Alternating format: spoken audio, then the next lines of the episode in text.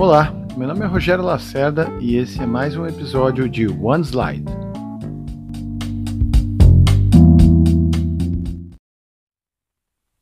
Olá, hoje a gente vai continuar falando sobre execução né, de desenvolvimento de modelos de negócio. No último episódio a gente falou um pouquinho sobre disciplina. Né? É você começar a fazer vários experimentos e a maioria você nem terminar, porque surgem mudanças, novas oportunidades então eu costumo dizer, mudar é bom, mas você tem que gerenciar essa mudança.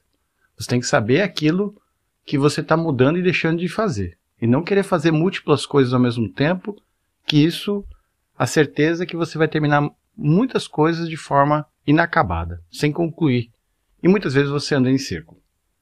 Bem, no episódio de hoje a gente vai falar de um outro elemento crucial, que é como você estrutura as suas decisões ao longo desses experimentos. Né? Afinal, você tem um público-alvo, você quer apresentar a tua MVP para saber como é que ele pensa, como é que ele age em reação à tua oferta, não é isso? Então, assim, a melhor maneira de você fazer isso, de gerenciar esses teus sprints de aprendizado, esses teus experimentos, é você se colocar numa posição fácil de decisão. E a posição mais fácil de decisão é a posição de go or kill. Né? Essa palavra veio do, de um autor chamado Robert Cooper, ele ficou eternizado pelo modelo StageGate. StageGate já é da década de 80, mas ele pode ser muito bem adaptado para essas novas metodologias de desenvolvimento de negócio.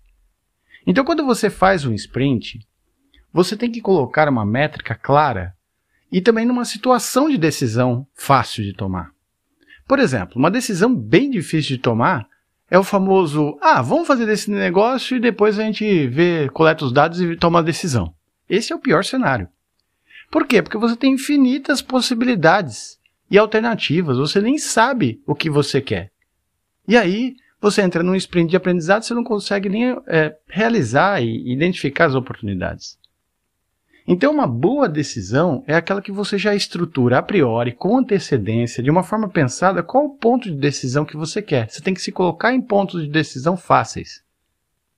E a melhor maneira de você colocar num ponto de decisão fácil no final do sprint é você ter go or kill. Mas eu adaptei uh, o pensamento do Robert Cooper para go or standby.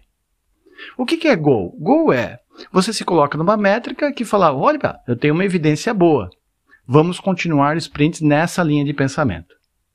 E stand-by, porque o, o, o, Robert Cooper ele trabalhava com gestão de portfólio de produtos. Então ele falava kill, quer dizer, esse produto não me serve. Mas a gente sabe hoje em dia que as ideias elas se reciclam. Então muitas vezes você faz um experimento, né?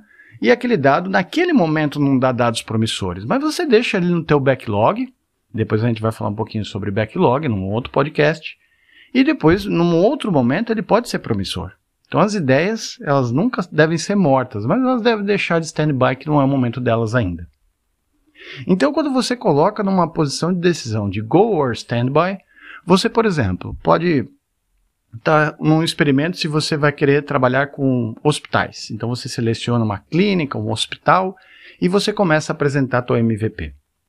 Então, você é, entende que é o seguinte, eu vou fazer um sprint que eu que eu apresente para 10 executivos de hospitais, afinal a gente sabe que hospitais a gente já aprendeu em podcasts anteriores que a gente não apresenta para hospitais, a gente apresenta para pessoas. Então você apresentou, apresentou teu, teu, teu experimento, teu, teu MVP para 10 executivos de hospitais. Desses, quantos você, antes de você iniciar o sprint, é quantos executivos vão pedir proposta que você vai se sentir motivado? Qual é a tua expectativa? Eu não gosto da palavra meta para startup.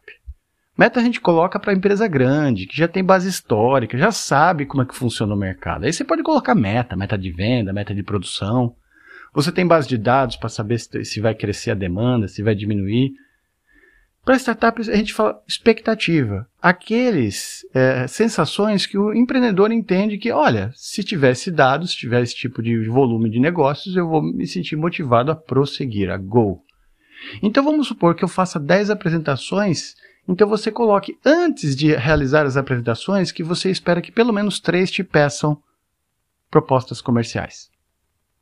Porque aí quer dizer que você avançou no teu, no teu modelo de negócio. Você avançou no teu desenvolvimento. Você está com a expectativa.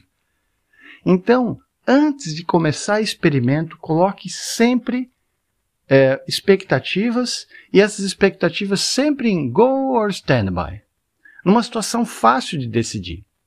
Mas lembre-se, que nem eu falei no exemplo. Às vezes você tem 10 apresentações, só 3 te apresentam. E se só dois te apresentarem?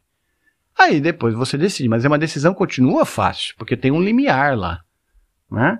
Então vamos supor que zero não, não, não, não te pediu proposta. Ninguém te pediu proposta.